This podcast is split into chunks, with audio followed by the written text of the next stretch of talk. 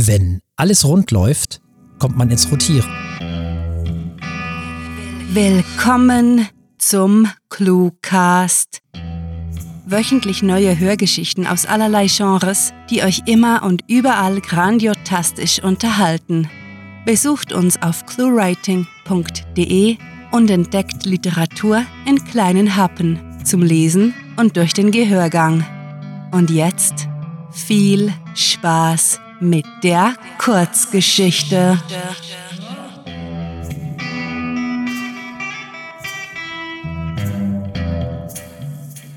Die Hipsterfalle.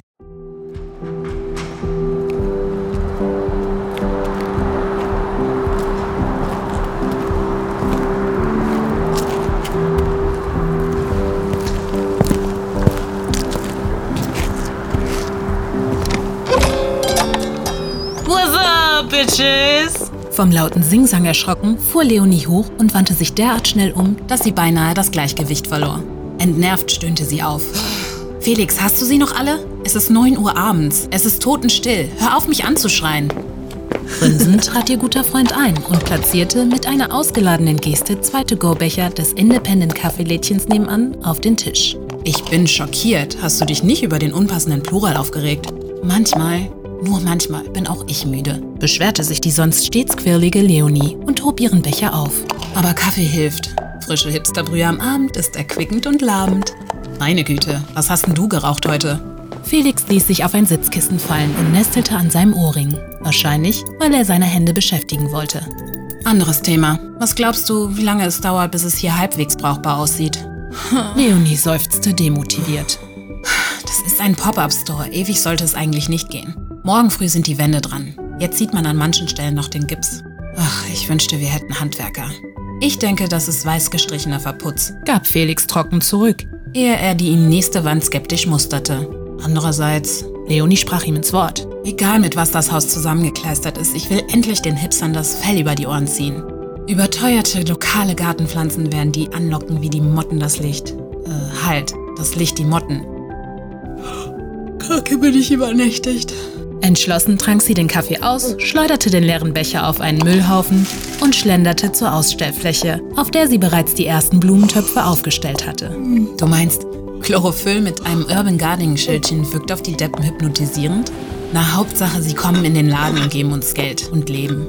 Passt, brummte Leonie und machte sich daran, weiter Blumentöpfe anzuschleppen, um sie hübsch zu präsentieren, während Felix die letzte Wand in einem dezenten Lindgrün strich.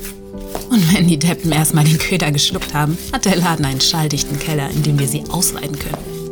Sag sowas nie laut. Wenn das jemand mitbekommt, nimmt er deine dummen Witze womöglich noch ernst. Lachte Felix, ohne sich von seinen Malerarbeiten abhalten zu lassen. Leonie hielt inne, beobachtete ihren gut aussehenden besten Freund und nahm sich etwas zu lange Zeit, sodass sie sich dabei ertappte. Beschämt schaute sie weg, zog einen Kugelschreiber aus der Stifthalterung und beugte sich tief über den Plan. Sie hatten eine tolle Freundschaft und Leonie wollte verflucht sein, wenn sie dies durch romantische Gefühle oder niedere Triebe zunichte machte. Allerdings konnte sie nicht leugnen, dass ihr gemeinsames Projekt für sie eine skurril erotische Komponente hatte. Um sich auf andere Gedanken zu bringen, kritzelte sie auf dem großen Blatt Papier herum. Also, die Trennwand von der Kellertreppe überladen wir mit billigen Wandtattoos. Dann sieht das schon viel ordentlicher aus. Hey, und träumst du? Kannst du mir bitte rasch helfen und ein paar neue Farbkübel holen? Klar. Leonie warf den Stift auf den Tisch und folgte Felix beschwingt die Kellertreppe hinunter. Der Kaffee hatte ihre Stimmung tatsächlich gehoben und die Müdigkeit zumindest vorerst verfliegen lassen. Die alten Stufen knarrten unter ihrem vereinten Gewicht und Felix stieß unterdrückte Flüche aus, bis er den Lichtschalter ertastet hatte. Flackernd erwachten die kaltweißen Leuchtröhren zum Leben und er marschierte freudig zu den Farbeimern. Super, wir haben reichlich Lindgrün. Ausgezeichnet. Leonies Begeisterung hielt sich in Grenzen. Vor allem, weil sie die schweren Kübel nach oben schleppen mussten. Als wolle er die unliebsame Aufgabe ebenfalls herausschieben, deutete Felix auf den betonierten Boden. Wir sollten den Abfluss reinigen lassen, sonst wird es eines Tages eine Riesensauerei geben. Der ist noch voller Dreck. Ja, ich habe gestern mit dem Klempner telefoniert. Er kommt übermorgen. So oder so dürfen wir einfach nicht vergessen, vorher alles wegzuschaffen. Ermahnte Leonie und gestikulierte dazu auf den alten, verchromten Tisch, der in der Ecke stand. Sonst kommt er noch auf die Idee, wir zerlegen hier unten tatsächlich Hipster. Natürlich, gluckste Felix. Das ist zwar unser erstes Projekt, aber ganz bescheuert sind wir nun auch wieder nicht. Naja, du schon. Hör mit deinen dämlichen Serienkillerwitzen auf. Dein Humor ist viel zu schwarz. Leonie gab ein schmollendes Geräusch von sich. Und ein kleiner Teil von ihr fragte sich, ob es nicht doch eine bessere Idee wäre, ihre Gefühle für Felix zuzulassen. Man musste sich schon sehr vertrauen, wenn man zusammen einen Pop-up-Store eröffnen wollte. Sogar ohne Folterkeller eine wahre Herausforderung. Vielleicht, nur vielleicht, hatten sie ja eine gemeinsame Zukunft. Apropos Folterverlies, riss sie Felix aus ihren Gedanken und sie erstarrte. Er würde doch nicht ernsthaft vorschlagen, so etwas in die Tat umzusetzen, oder? Sie kannte ihn bereits seit Jahren und konnte sich sowas kaum vorstellen. Andererseits war er schon mehrmals für eine Überraschung gut gewesen.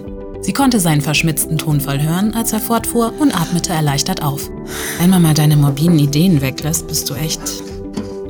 Naja, er druckste kurz, ehe er hinzufügte: Du weißt schon, attraktiv.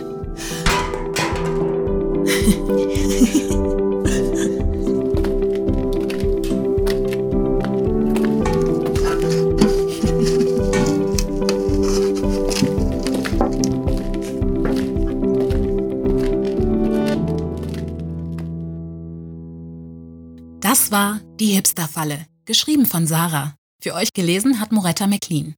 Diese Kurzgeschichte spielte am vorgegebenen Setting Pop-Up Store und beinhaltet die Clues Bitches, Chlorophyll, Stifthalterung, Ohrring und Gips. Wenn euch diese Hörgeschichte gefallen hat, dann besucht uns auf cluewriting.de, wo ihr eurer Literaturfreude Ausdruck verleihen könnt, indem ihr euch Cluewriting und den Cluecast mit grandiotastischem Merchandise nach Hause holt. Ob auf Taschen, Tassen oder T-Shirts, mit unseren Designs gelingt euer Auftritt und der Kaffee schmeckt doppelt so lecker. Der Introspruch dieser Episode wurde von Herrn Martinsen, das Outro später von Frau Eichler gelesen. Gemeinsam kreieren die beiden den befreundeten Podcast Feuilletöne. Die wöchentliche Kultursendung für Augen, Ohren und Hirn. Macht Ihnen, uns und euch eine Freude und besucht die beiden Grandiotasten auf feuilletöne.de. Euch gefällt unsere Arbeit und ihr möchtet eure Freude mit uns teilen? Dann schaut auf patreon.com slash cluewriting vorbei und unterstützt unser Projekt mit einer Kleinigkeit. Damit werdet ihr zu den Grandiotasten, die wir mit literarischen Rewards wie exklusiven Kurzgeschichten und der Möglichkeit, als Gastautor bei uns aufzutreten, beschenken. Apropos Grandiotasten, was wäre der Cluecast ohne seine Stimmen? Auf unserer Seite entdeckt ihr sie alle. Also besucht diese Helden des Cluecast auf cluewriting.de slash cluecaster und vergesst nicht, dem Echo ihrer Stimmen zu folgen. Das war es für diese Folge und wir verabschieden uns mit dem Cluecaster-Kampfschrei. Mit fantastiliardischem Dank fürs Zuhören und den besten Wünschen. Eure Cluecaster.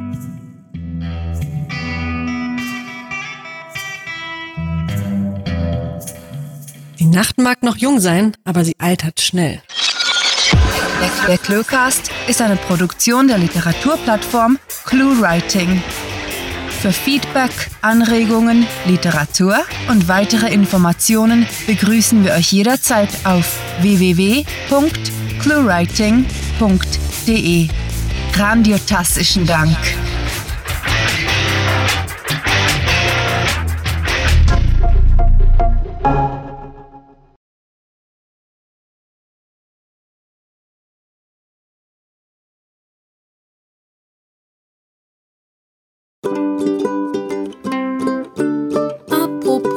Apropos Folterverlies. What's up, Bitches? Ausgezeichnet.